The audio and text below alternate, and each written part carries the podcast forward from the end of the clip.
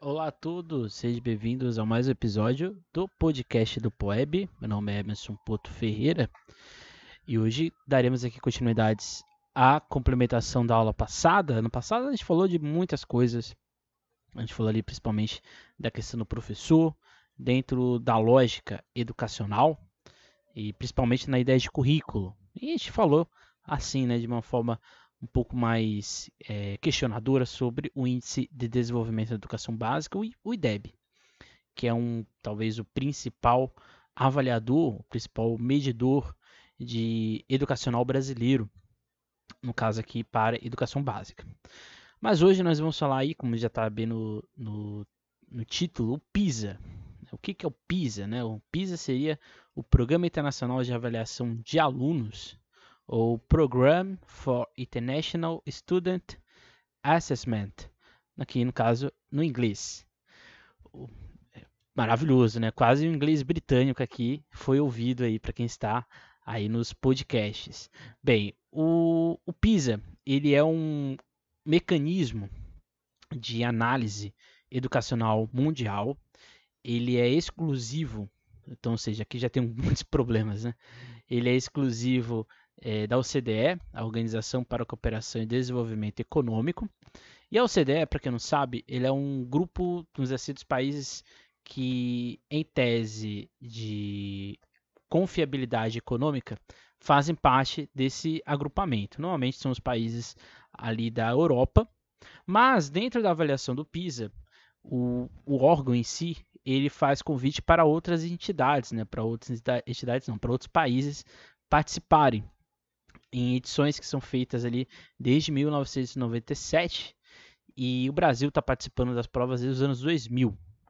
O PISA, ele diferente, por exemplo, do IDEB, que é, é, dois anos, o PISA ele é trianual, então seja de três em três anos. Ele não é o único programa de avaliação de estudantes, porque a gente tem outros programas. A gente tem o TIMS, que é o Estudo de Tendências Internacionais em Matemática e Ciências em Tradução Livre e o PEARLS, que é o Programa de Estudos Internacional de Alfabetização e Leitura. Todos eles são organizados pela Associação Internacional de Educação, no, no caso aqui, mundial. Esses dois programas que eu citei aqui, eles existem há muito tempo e eles estão totalmente direcionados para um outro tipo de avaliação. Por que, por que eu já estou falando disso aqui logo de cara, né? Porque como a gente viu na, na, aula, na nossa aula passada, o IDEB tem um problema, porque ele avalia português e matemática nas escolas e a questão da porcentagem de reprovação. Então você faz um recorte educacional brasileiro, no caso ali de três anos da educação, para você avaliar uma escola, um município um estado.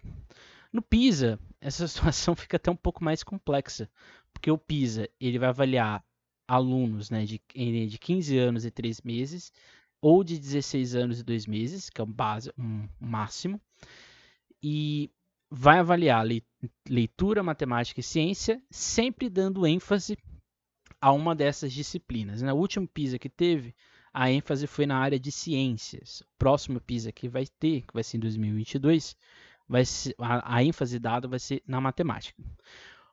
Ou seja, perceba que o, o PISA ele é feito por, um, um tipo de estudante, pensando aqui o caso brasileiro, muito específico. É um aluno que está ali no sétimo ano do ensino, do ensino fundamental. Ele está ali na transição entre sétimo e oitavo ano, que seria a antiga. Hum, seria a antiga é, sétima, não, a antiga sexta e sétima série. Então perceba que não é um aluno que está completo em termos de desenvolvimento por uma prova complexa, que é o PISA. Aqui já temos um problema, né? Porque assim, o PISA, por ele avaliar, por ele estar dentro da lógica de avaliação de ciências, matemática é, e literatura, ele não atinge o pleno desenvolvimento do estudante brasileiro, num caso de entendimento do que vai ser proposto proposto para ele. Por que isso é importante? Né? Porque o PISA ele é colocado nesse, nessa estrutura porque nos outros países, na grande maioria, os alunos que estão nessa faixa etária, eles já estão terminando o seu sistema de avaliação, estão terminando a sua composição de ensino. Então, ou seja, já são alunos formados dentro do que a prova vai pedir. No caso do Brasil, isso é pouco complexo, porque o aluno que vai fazer a prova do PISA aqui no Brasil, ele não está totalmente completo para fazer a avaliação. E como que é feita essas provas? Na prova de ciências, ela averigua ali a compreensão dos alunos nos fenômenos e métodos científicos, e no caso, vai estar sendo observado se eles são capazes de interpretar evidências e tirar conclusões a partir de um olhar da ciência. Dentro dessa perspectiva, a gente pode trazer também para a lógica da matemática, porque é a mesma ideia, é a mesma percepção de saber como esses conhecimentos da escola poderão ser usados na vida prática dos alunos, observando a matemática. Então aqui a gente vai ter, por exemplo, matemática financeira, matemática mais prática do que necessariamente matemática teórica, coisa que nem sempre os alunos da educação brasileira têm. E a prova de leitura é basicamente avaliar a habilidade de interpretação de texto dos alunos dentro da sua língua e de organização do, de compreender os rótulos, embalagens, contratos, notícias, é, um meme, por exemplo, no sentido de leitura. então perceba que é uma prova, em tese, simples, mas que esbarra num problema, porque quando sai a nota do PISA, quando sai a, seu, a sua avaliação por completo, a gente tem um grande problema que é exatamente a necessidade de avaliação. O PISA ele tem como meta principal fazer com que a educação fique aprimorada ao longo de todo o século XXI. Então, ou seja, aqui a gente tem muitos, muitas questões, né? Por ela ser um órgão dentro da Organização de Desenvolvimento Econômico, por ela ter profundo interesse do Banco Mundial, do FMI, qual a grande questão do PISA? O PISA ele faz um recorte de um aluno ou de um grupo de alunos que não necessariamente vai estar direcionado para o entendimento ou por completo do que é estar dentro desse ambiente econômico. Então, ou seja, você pega uma prova de avaliação específica que não é para a realidade do aluno brasileiro em questão de desenvolvimento educacional e você vai fazer que aquele problema, aquela nota ali é um problema. Com certeza o PISA ele é super importante porque de fato ele faz um índice de avaliação. Mas ele faz um índice de, de avaliação de um determinado, repetindo, grupo de pessoas que compõem uma escola. Então assim você vai, a partir de uma nota, se você pega a nota do PISA e você coloca ele como um balizador para modificar uma escola enquanto reforma educacional, a gente vai ter um grande problema, porque percebam que dentro de um ensino fundamental, você vai do primeiro ao nono ano. Você tem o ensino médio que vai de primeiro a terceiro ano. Se você pega essa nota do PISA como um parâmetro para modificar todo o sistema educacional brasileiro, você não está modificando o sistema educacional brasileiro para ele melhorar. Você está pegando o sistema educacional brasileiro para ele se enquadrar a um parâmetro internacional que tem vários interesses, como a gente já discutiu na nossa aula. Então, assim, o, o ranking em si do, da OCDE ele, quando sai né, a nota ali do PISA, em tese, ele não tem muita coisa ali com. Não tem nada ali muito surpreendente, né? Pelo contrário, normalmente a gente vai ter lá no topo os países em tese desenvolvidos, que estão ali no modelo muito específico, até mesmo de amostragem populacional, de interesses também. Muitos desses países eles são a base no topo dos interesses capitalistas, que são norteadores dentro da OCDE.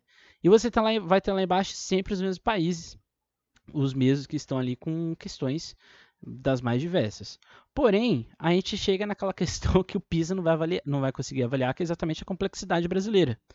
Se você pega um estado na região amazônica, em que tem ali várias questões, vários problemas de infraestrutura da educação para o IDEB, por exemplo, você imagina transportar essa realidade para o PISA, que é uma prova que não avalia só a nota, mas também várias questões de gestão de diretores, coordenadores e professores. Você vai ter também um outro, um outro, um outro ponto, que é o que? Você colocar que esse país que está no topo, ele tem a educação melhor do que um país que está na base. Mas a gente vai pegar, por exemplo, Luxemburgo, que é um dos principais países do PISA. Luxemburgo é um, praticamente uma cidade, em boa parte, é um bairro, em uma grande metrópole brasileira. Se você transporta a realidade de Luxemburgo como a essencial para uma reforma educacional, você pe percebam que transportar isso para uma realidade brasileira não faz sentido. Então, esse ranking, quando ele é, ele é criado, ele é gerado, ele não tem uma perspectiva de questionar o que está acontecendo na educação. Você está apenas colocando ali uma conclusão, uma definição, uma lógica até mesmo essencialista, de colocar que existem pré-definições e que essas pessoas estão, vamos dizer assim, condenadas a essa realidade para resto da vida. Tem uma questão muito, muito clara no, no ranking do PISA, que é quando a gente olha a Rússia. A Rússia tem um dos melhores sistemas educacionais do mundo, seja no âmbito da educação básica ou da educação de ensino superior. No PISA, a Rússia é muito mal avaliada. Ela está sempre ali em trigésimo, vigésimo no ranking de leitura, matemática e literatura.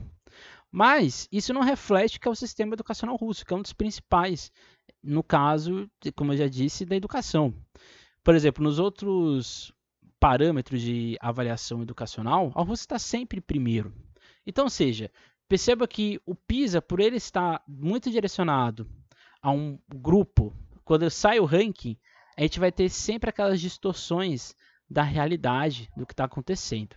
Então, seja, essa amostragem do que é feita é bastante complexa, porque se a gente pega o Brasil, que tem uma população ali, um, vamos dizer assim, um, um total de alunos que beira ali 13,4, é, 3, 2 milhões de, de estudantes nessa faixa etária, você compara isso com Luxemburgo, não chega nem perto. Então, seja, a amostragem, quando a gente chega para o país, por causa do, aqui no caso do Brasil, ela é também bastante complexa.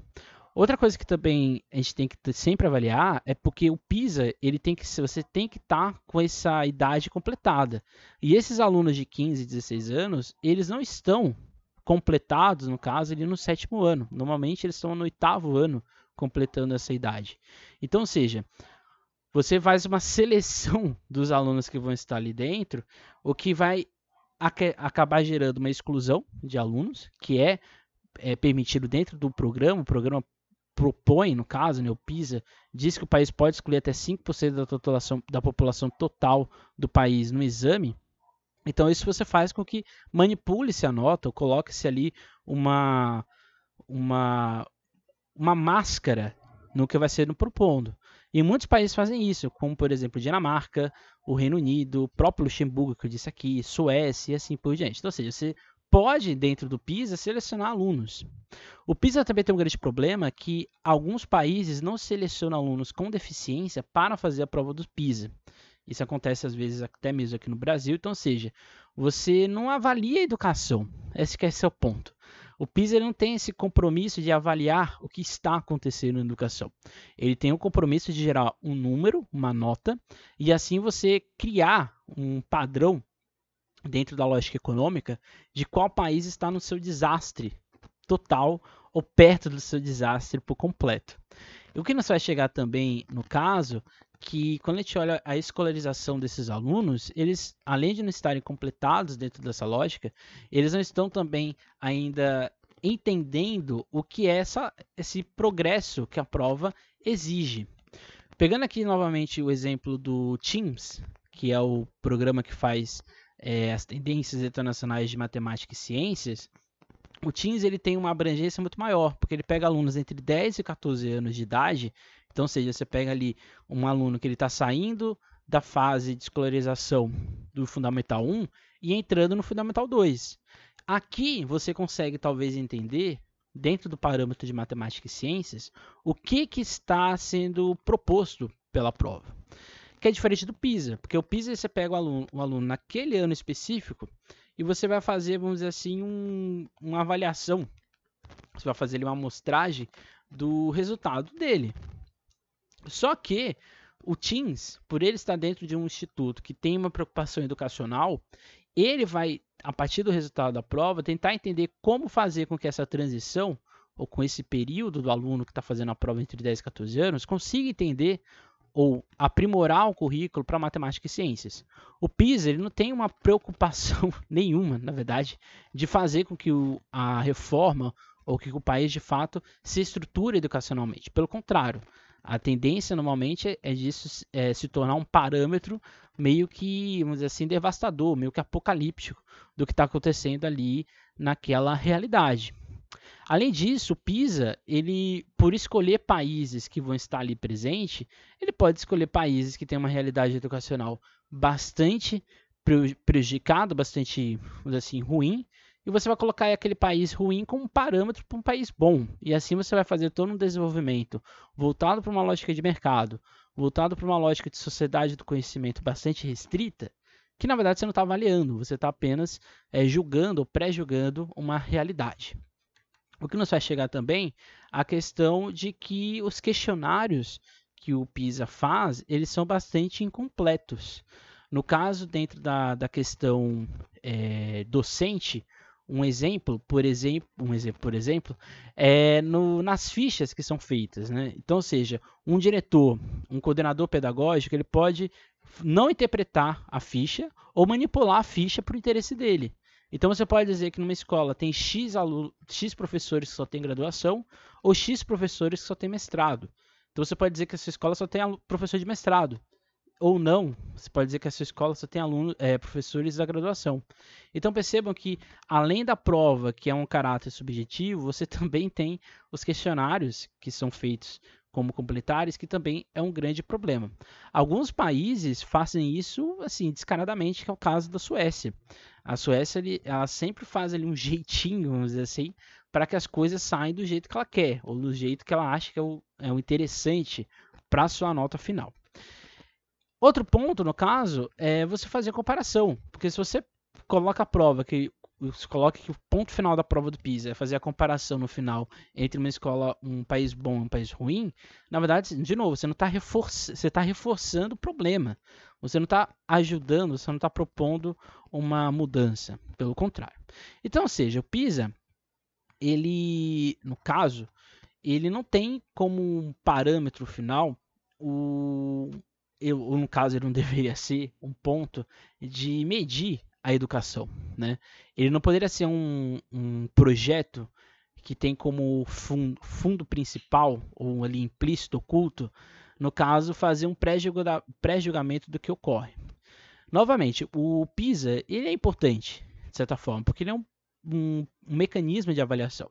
Mas, assim, ele não é um mecanismo de avaliação por completo. Você faz ali, no caso, recortes, você faz ali é, direcionamentos do que você quer ter na nota final da, da prova do PISA. Diferente, por exemplo, de até mesmo da prova Brasil ou do Enem, que você faz ali uma avaliação ampla, por completo daquele país. Mas perceba que quando a gente vai fazer isso numa lógica internacional, isso é muito mais complexo, porque por mais que a prova ela se adapte à realidade do país, ela não vai conseguir, de fato, quando você vai pegar a amostragem e fazer as, as, correlações, você vai ter mais problemas do que soluções a serem buscadas, a serem atingidas. Então, seja, o grande problema do PISA é o que você faz com a nota tida. Se você pegasse essa nota e você propor, fizesse ali como proposição fazer com que o currículo, de fato, atendesse à demanda do estudante, atendesse à demanda estrutural da escola e do professor, aí sim eu diria que a prova está sendo utilizada para o que ela deveria ser. Mas não é isso que acontece. Normalmente você pega a prova do PISA, você faz uma reforma, você pega um exemplo de um país totalmente em uma realidade educacional totalmente diferente da nossa, e você pega que esse é o padrão, que este é o exemplo a ser utilizado e aquela palavra complexa quer ser aplicado dentro dessa situação. Então, seja, se você se o, o, compromisso do PISA é você fazer uma assimetria educacional entre países para você criar ainda mais brechas para uma imposição neoliberal, uma, uma, imposição de interesses de uma, uma, lógica de mercado, então a gente não vai ter um a gente não vai ter um caso um desenvolvimento educacional, a gente vai ter ainda mais fragilidades, ainda mais assimetrias, ainda mais privilégios de quem tem acesso a uma educação de qualidade e quem não tem.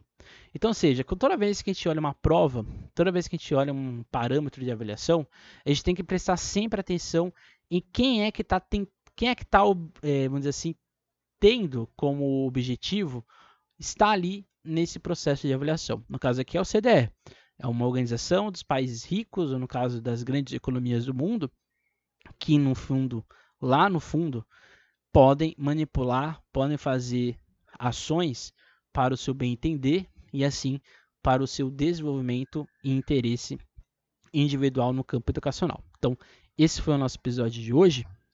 A gente complementa aí a discussão que a gente teve na aula passada. E na aula que vem a gente vai discutir exatamente o professor dentro desse processo, como ele está dentro da escola. A gente vai trazer aqui uma amiga minha para a gente discutir o professor, a docência e assim por diante. É isso, gente. Até a próxima. Nunca esqueçam e nunca deixem de estudar.